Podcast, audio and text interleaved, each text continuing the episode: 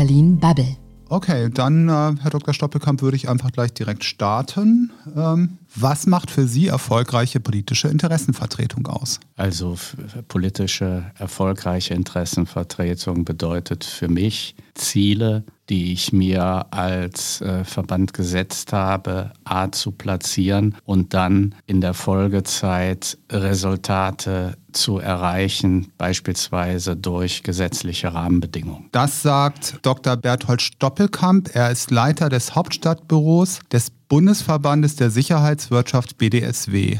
Herr Dr. Stoppelkamp, dann sind Sie ja ganz klar quasi an Erfolgen orientiert. Was machen Sie dann in Fällen, wo Sie nicht erfolgreich sind? Das müssen Sie dann ja auch Ihren Mitgliedern erklären. Ist ja eigentlich eine schwierige Situation, in die Sie sich da begeben, oder? Äh, man lebt und arbeitet immer in dem Spannungsfeld zwischen Erwartungshaltung der Mitglieder, selbstgesetzten Zielen, aber auch durchaus Erwartungen von Playern außerhalb des Verbandes gegenüber unserer Sicherheitsbranche selbst. Äh, man wird nicht nur Erfolge erzielen können, aber wenn man in transparenter Weise darlegt, warum man gewisse Ziele nicht erreichen konnte, dann hat man dort eigentlich im Großen und Ganzen auch eine Akzeptanz. Das heißt, da geht es darum, dann bei Ihren Mitgliedern für den politischen Prozess zu werben und ihnen eigentlich klarzumachen, dass ja nicht Sie als Verbandsvertreter die Gesetze schreiben, sondern dass, dass das immer noch die Ministerien und die verantwortlichen Politiker machen. Das ist ein sehr äh, wichtiger Punkt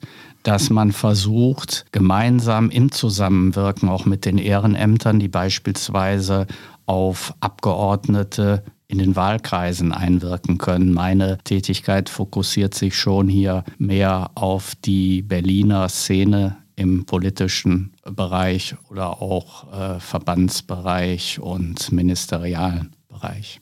Lassen Sie uns doch ganz kurz mal zum Bundesverband der Sicherheitswirtschaft kommen. So als Außenstehender denke ich eigentlich, das ist die gesamte Sicherheitswirtschaft. Ist dem so oder sind es nur einzelne Bereiche, die, die Sie schwerpunktmäßig vertreten? Also der Bundesverband der Sicherheitswirtschaft äh, repräsentiert knapp 1000 Mitgliedsunternehmen, die im Fokus ihrer Tätigkeit personelle und technische Dienstleistungen haben, wobei der Schwerpunkt nach wie vor ist, beim Kunden der Wirtschaft für äh, Sicherheit zu sorgen, Sicherheitsprozesse zu gestalten, über Bewachung, technische Lösungen in Kombination als integrierte Sicherheitslösung. Aber wir haben auch eine Reihe Unternehmen, die äh, Beratungssicherheitsdienstleistungen erbringen, beziehungsweise reine technische Lösungen anbieten. Der Schwerpunkt ist dann aber immer noch der Bereich Bewachung, oder? Der Schwerpunkt ist integrierte Sicherheitslösungen, reine Bewachungsleistungen sind heutzutage nicht mehr denkbar ohne die Kombination äh, Mensch-Technik. Und die äh, Dienstleistungen sind mittlerweile so vielgestaltig. Wir haben mal aufgelistet, wie viele verschiedene Tätigkeitsbereiche es bei uns gibt. Da sind wir auf 111 äh, Tätigkeiten bekommen. Und von daher ist die Begrifflichkeit Bewachung zwar in den Augen äh, der Bevölkerung vielleicht noch mit unserer Branche verbunden, aber aufgrund der Vielfältigkeit sollte man auf jeden Fall vom Sicherheitsgewerbe und von der Sicherheitsbranche sprechen. Wie schaut es denn mit der Vielfaltigkeit im Verband aus? Also ich denke, der Verband hat auch diverse Landesgruppen oder ähnliches und bildet auch im, im Ehrenamt ein großes Spektrum der Branche ab, oder? Äh, wir sind als Bundesverband der Sicherheitswirtschaft Wirtschafts- und Arbeitgeberverband, wobei ich in meiner politischen Arbeit mich auf die Themen des BDSW als Wirtschaftsverband äh, fokussiere. Im Rahmen unserer internen Struktur haben wir äh, meistens deckungsgleich mit den Bundesländern Landesgruppen, wo federführend die Tarifpolitik äh, und die Tarifarbeit, sprich Aushandeln von Tarifverträgen mit den jeweiligen Sozialpartnern stattfindet. Und äh, wir also von der Innenstruktur dort natürlich, wenn wir Kommissionen haben, die sind durch unsere Ehrenämter besetzt Und äh, wir haben da durchaus äh, an die 450 äh, Personen, die ehrenamtlich Funktion wahrnehmen. Daneben natürlich noch die ganzen Facharbeitskreise von äh, Bereich Technik über äh, den Bereich äh, Bundeswehrliegenschaften oder den Bereich Wirtschaftsschutz. Also das ist ein sehr vielfältiges Spektrum. Es werden auch manchmal spontan Arbeitsgruppen gebildet, also derzeit zum Beispiel zum Thema Drohnen, Einsatz von Drohnen. Wir haben äh, alle das Fußballspiel ähm, Deutschland gegen Frankreich erlebt und da hat man ja auch Flugobjekte äh, in dem Fall von Greenpeace erlebt. Und solche Thematiken, Risiken aus der Luft spielen natürlich auch für die Erbringung einer effektiven Dienstleistung eine Riesenrolle. Und da beschäftigen wir uns auch generell mit Drohnen. In dem Fall bei Greenpeace war es bemannt, aber das hätte ja genauso gut auch eine Drohne sein können. Drohnen sind natürlich ein schönes, hippes neues Thema, aber ich habe so das Gefühl, Brot und Butter ist dann doch die Tarifpolitik. Ne? Die spielt eigentlich mir halt eine herausragende Rolle auch ähm, quasi für die Mitglieder. Und da wird auch besonders viel investiert und viele dieser Ehrenämter, die Sie angesprochen haben, sind wahrscheinlich auch im Bereich Tarifpolitik unterwegs, oder? Äh, ein großer Teil äh, ist natürlich auch in der Tarifpolitik, aber auch in Fachgremien vertreten. Von der Historie her ist unser Verband als Arbeitgeberverband äh, entstanden. Aber jetzt schon seit mehr als äh, 20 Jahren haben wir gerade durch die politische Arbeit, auch durch meine Tätigkeit äh, im Hauptstadtbüro, die wirtschaftspolitischen äh, Themen auch mehr in den Fokus genommen.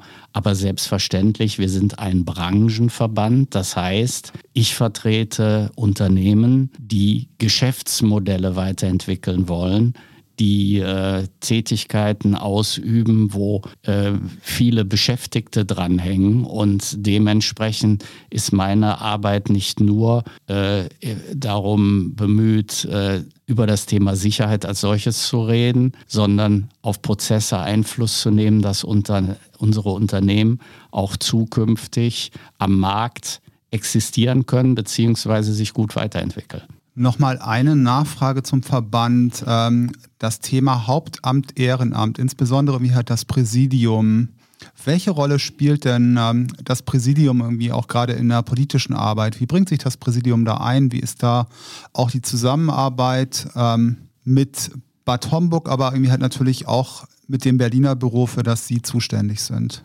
Also alle wesentlichen äh, Tätigkeiten, Aktivitäten werden durch das äh, Präsidium in Gang gesetzt und im Rahmen der jeweiligen Eckpunkte wird dann vom Hauptamt entsprechend agiert. Also es geht darum, Ziele abzustecken, wichtige Themen. Und äh, für mich ist es immer wichtig, einerseits äh, im Hauptamt natürlich entsprechend zu informieren und informiert zu werden durch äh, das Kollegengremium und andererseits, dass das Ehrenamt sich natürlich auch durch seine Netzwerke und Kontakte auch in den äh, politischen ähm, Entscheidungsprozess äh, auch durchaus nach außen natürlich ähm, einbringt und auch wichtige Gespräche führt. Also eine gute Zusammenarbeit von Hauptamt und Ehrenamt. Das kommt dann natürlich insbesondere bei, dem, bei den Themen, bei den Interessen des Verbandes zum Tragen. Und nun soll es ja ein neues Sicherheitsdienstleistungsgesetz geben. Das ist zumindest das Bestreben des Verbandes. Äh, das ist äh, die letzten äh, vier Jahre eines meiner Hauptanliegen gewesen. Äh, die Bundesregierung, die noch amtierende, hat es insofern aufgegriffen, dass äh, es seinen Niederschlag auch im noch geltenden Koalitionsvertrag gefunden hat. Man hat leider äh, diese äh, Tätigkeiten, um einen Entwurf zu erstellen, erst äh, im letzten Jahr richtig begonnen und äh, dementsprechend wird diese Gesetzlichkeit nicht mehr in dieser Legislatur das Bundesgesetzblatt als äh, Licht der Welt erblicken, aber ich bin und unser Verband und unsere ganzen Bemühungen sind darauf gerichtet, dass das federführend jetzt über das Bundesinnenministerium erarbeitete Gesetzeskonstrukt dann in der nächsten Legislatur fortgeführt und zu einem Abschluss gebracht wird. Damit ist ja auch ein Ressortwechsel verbunden. Ne? Also eigentlich war ja immer das Bundeswirtschaftsministerium für die Branche zuständig. Äh, der Ressortwechsel als eines der Ziele vom Bundeswirtschaftsministerium, weil wir von Natur äh, unserer Branche natürlich ein Gewerbe sind und bleiben, war beim Bundeswirtschaftsministerium. Den Ressortwechsel haben wir erreicht, hat eine riesen gekostet, ist aber erst ähm, äh, erfolgt äh, äh, im letzten Jahr und dementsprechend äh, konnte noch nicht die Vorbereitungsarbeiten im Innenministerium vor diesem Ressortwechsel erfolgen. Insofern hängen wir da ein bisschen hinterher. Wir hatten da selbst auf dem Ressortwechsel da geht es darum, zwischen den Ministerien entsprechende Vereinbarungen finanzieller und personeller äh, Struktur zu schnüren. Und äh, das hat halt sehr lange gedauert, äh, weil erstmalig wir halt jetzt zum Innenministerium gewechselt sind und Ressourcen dann dort auch wieder neu geschaffen werden mussten. Was spricht denn für das Bundesinnenministerium? Äh, für das Bundesinnenministerium spricht ganz klar, erstens, wir sind immer mehr durch unsere vielfältigen Tätigkeiten zu einem Bestandteil der nationalen deutschen Sicherheitsarchitektur gewesen, geworden.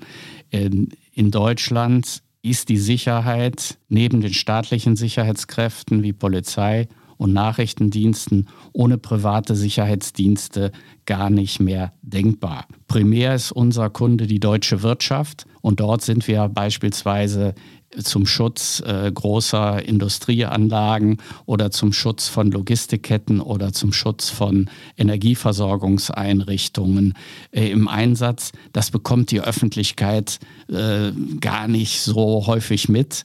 Aber wenn wir da nicht wären und es würde was passieren, dann müsste ja dort der Staat äh, Präsenz zeigen, um Gefahren abzuwehren. Und andererseits in den letzten Jahren sind wir immer mehr auch sichtbar geworden für die Bevölkerung, sei es jetzt ähm, beim Schutz des öffentlichen äh, Personenverkehrs, beim Schutz von Großveranstaltungen äh, oder auch beim Schutz von Einkaufseinrichtungen. Also gerade in Zeiten der Pandemie haben sie so viele Sicherheitskräfte in Supermärkten wie noch nie gesehen. Lassen Sie uns nochmal über ein anderes Thema sprechen, nämlich über das Bewacherregister. Ähm, ein eigentlich recht umfangreiches Projekt, was sowohl Verwaltung, aber auch eine passgenaue IT-Infrastruktur miteinander in Einklang gebracht hat und zumindest eine ganze Zeit nicht so furchtbar gut funktioniert hat, oder? Äh, das Bewacherregister die Idee, die Idee für ein Bewacherregister, äh, die ist schon in der letzten Legislaturperiode äh, entstanden. Ziel ist, alle privaten geführten Sicherheitsunternehmen in Deutschland in ein Register zu überführen, wo auch alle Mitarbeiter ähm, abgebildet sind, sodass äh, die sicher äh, die Behörden, äh, wenn sie Kontrollen unserer Branche durchführen, auf eine zentrale Datenbank äh, zurückgreifen können und äh, Unternehmen, wenn Mitarbeiter wechseln, nicht mehr einen riesen Papieraufwand haben, äh, die Personen bei den regionalen zuständigen Behörden anzumelden, sondern dass das alles online geht. Aber da für die Entscheidungsprozesse in unserer Branche dürfen nur Leute zum Einsatz gebracht werden, deren Zuverlässigkeit von staatlicher Seite überprüft wird. Ist es so, dass diese Leute dort jetzt entscheiden, wo unsere Mitarbeiter, und das sind bundesweit circa 260.000 Kräfte, wo die ihren Wohnsitz haben. Das heißt, die Wohnsitzbehörde entscheidet und muss mit dem Register arbeiten und allein daran sehen Sie ja schon, äh, dass da äh, Riesenabstimmungsprozesse im technischen, gerade im IT-Bereich äh, erforderlich wurden. Das hat am Anfang einfach nicht geklappt, zumal klappt, es klappt ein Bund, Bund äh, man ist auf einem äh, besseren Weg. Aber ich habe die Rückkopplung eigentlich jeden Tag aus der Mitgliedschaft, dass es da und dort immer noch ruckelt und zuckelt. Und es sind zum bis zum heutigen Tag nicht alle der 260.000 äh, Mitarbeiter unserer Branche in diesem Register überführt und freigeschaltet. Das ist ein schönes Beispiel für ein, ein IT- und Verwaltungsprojekt, was nicht so ganz optimal geklappt hat. Herr Dr. Stoppelkamp, Lassen Sie uns noch mal ganz konkret über politische Arbeit sprechen. Was natürlich auch beim BDSW interessant ist, dass es zwei verschiedene Geschäftsstellen gibt, nämlich einmal Bad Homburg und Berlin. Wie organisieren Sie dann da die Zusammenarbeit?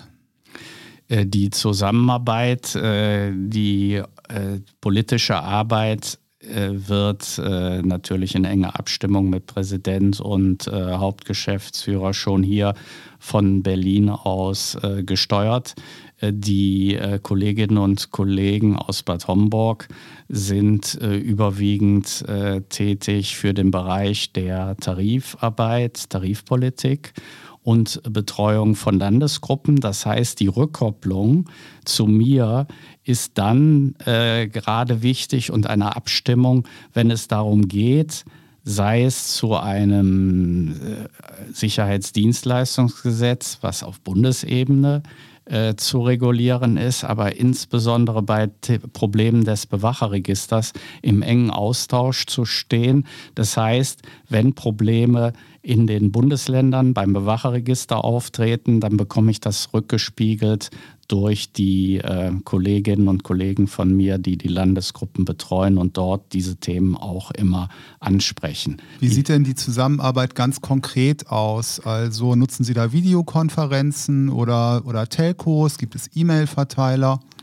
Also äh, seit der äh, Corona-Pandemie läuft alles nur noch äh, virtuell.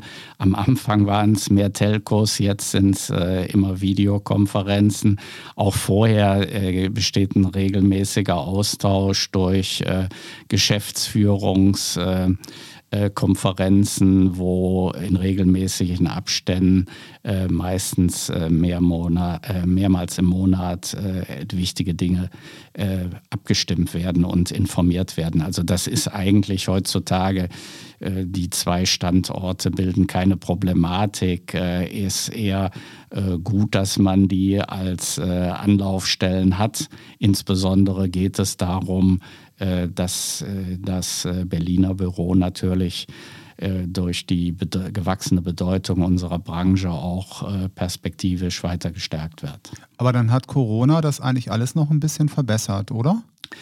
Corona hatte den äh, direkten Austausch, weil ja keine Präsenzmeetings mehr stattgefunden hat, hat dem Ganzen, was vorher schon gut funktionierte, nochmal einen zusätzlichen Schub gegeben, dass man halt jetzt viel schneller mal eben eine Videokonferenz schaltet. Da hat man früher dann eher gedacht, ach, dann machen wir mal einen Termin und dann fliegt der eine, äh, dann treffen wir uns, was weiß ich, äh, an unserem Hauptsitz in Bad Homburg und das ist ja jetzt ohne irgendwelche Reiseplanung möglich. Also ich finde die jetzige Situation äh, sehr positiv. Die Zusammenarbeit mit dem anderen Standort ist ja das eine. Wenn ich nochmal auf das originär politische schaue, dann ist natürlich, steht natürlich die Zusammenarbeit mit verschiedenen Ministerien und Behörden im Mittelpunkt. Jetzt haben Sie ja schon so ein bisschen über BMI und BMWI gesprochen, also Innen- und Wirtschaftsministerium. Vielleicht könnten Sie da nochmal was zu dem Unterschied sagen. Und mich würde natürlich auch die, Unter die Zusammenarbeit mit weiteren Behörden interessieren. Vielleicht irgendwie halt die, Poli die Polizei N und wenn Sie auch was dazu sagen können, der Bundesnachrichtendienst. Also die äh, Zusammenarbeit äh, mit den Ministerien, jetzt speziell neu im Fokus natürlich das Bundesinnenministerium, aber nach wie vor natürlich auch das Bundeswirtschaftsministerium und auch andere Ministerien wie Verkehrsministerium oder Finanzministerium.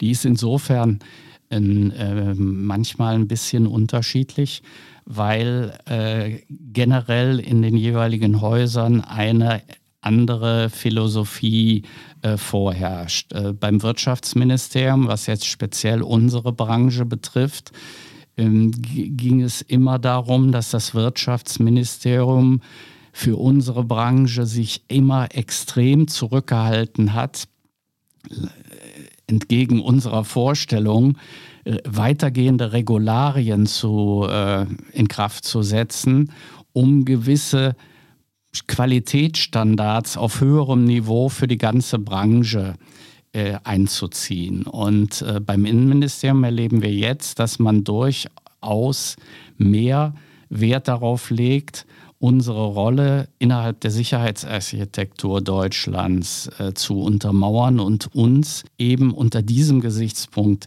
dass wir weitergehend damit beitragen sollen, das Sicherheitsniveau in der Breite, also erstmal natürlich für die ähm, Wirtschaft, aber insbesondere auch im öffentlichen Bereich äh, zu stärken, dass man dort viel mehr aufgeschlossen ist, äh, eben unter Sicherheitsgesichtspunkten an eine Regulierung heranzugehen. Das muss dann natürlich austariert werden äh, im Ergebnis und es ist natürlich da auch wiederum das Wirtschaftsministerium, auch wenn jetzt das Innenministerium federführend ist, einzubeziehen und natürlich in der Ressortabstimmung äh, insbesondere das Justizministerium. Also es wird in unserer Branche keine Regularien geben, die gegen die Verfassung verstoßen.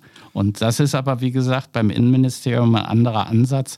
Wir begrüßen das, zumal in fast allen anderen europäischen Staaten auch die dortigen Innenministerien für unsere Branche zuständig sind. Aber in allen Häusern arbeiten Juristen, ne? Also unterscheiden die sich von der Kultur so ein Stück weit voneinander?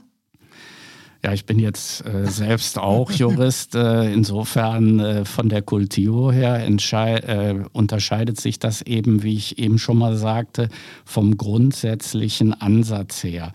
Das Bundeswirtschaftsministerium vom Ansatz her äh, unterstreicht die Gewerbefreiheit. Das heißt, möglich wenig Regulierung. Und äh, wir als Branche haben schon immer gesagt, wir sind kein Gewerbe wie jedes anderes. Wir schaffen Sicherheit und deshalb brauchen wir auch ein Gesetz, ein Spezialgesetz, ein Sicherheitsdienstleistungsgesetz. Und jetzt, wo das Innenministerium dafür uns zuständig ist, wird halt im Innenministerium, geht man juristisch daran, Sicherheitslücken zu schließen, die man erkannt hat. Und auch durch regulatorisches Handeln. Und insofern ist auch von den Juristen her der Ansatz unterschiedlicher. Und die Zusammenarbeit des Verbandes mit den Polizeien?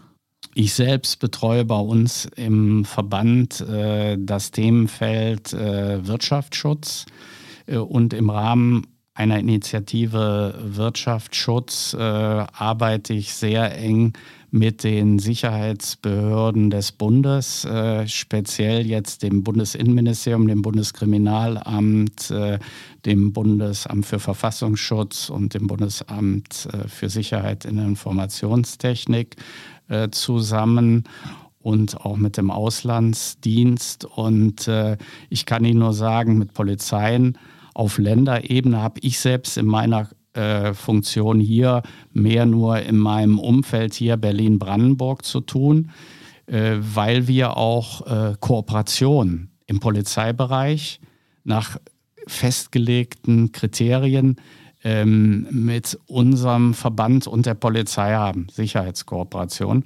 Und ich kann Ihnen nur sagen, selbstverständlich, wir als Branche wollen nicht das äh, Gewaltmonopol des Staates äh, in Frage stellen und es auch nicht antasten.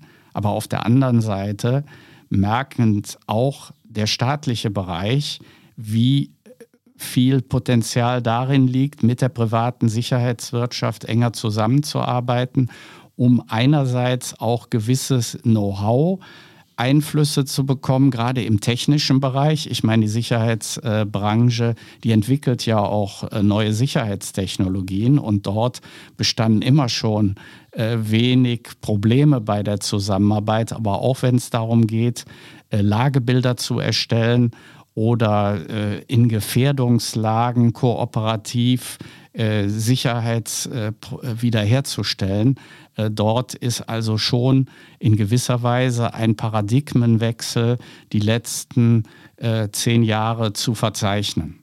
Herr Dr. Stoppelkamp, ich sage schon einmal zwischendurch vielen Dank und ich habe noch drei kurze Fragen zum Abschluss. Bitte einfach eine Entscheidung treffen und mit einem Satz begründen. Tempelhofer Feld oder Gendarmenmarkt?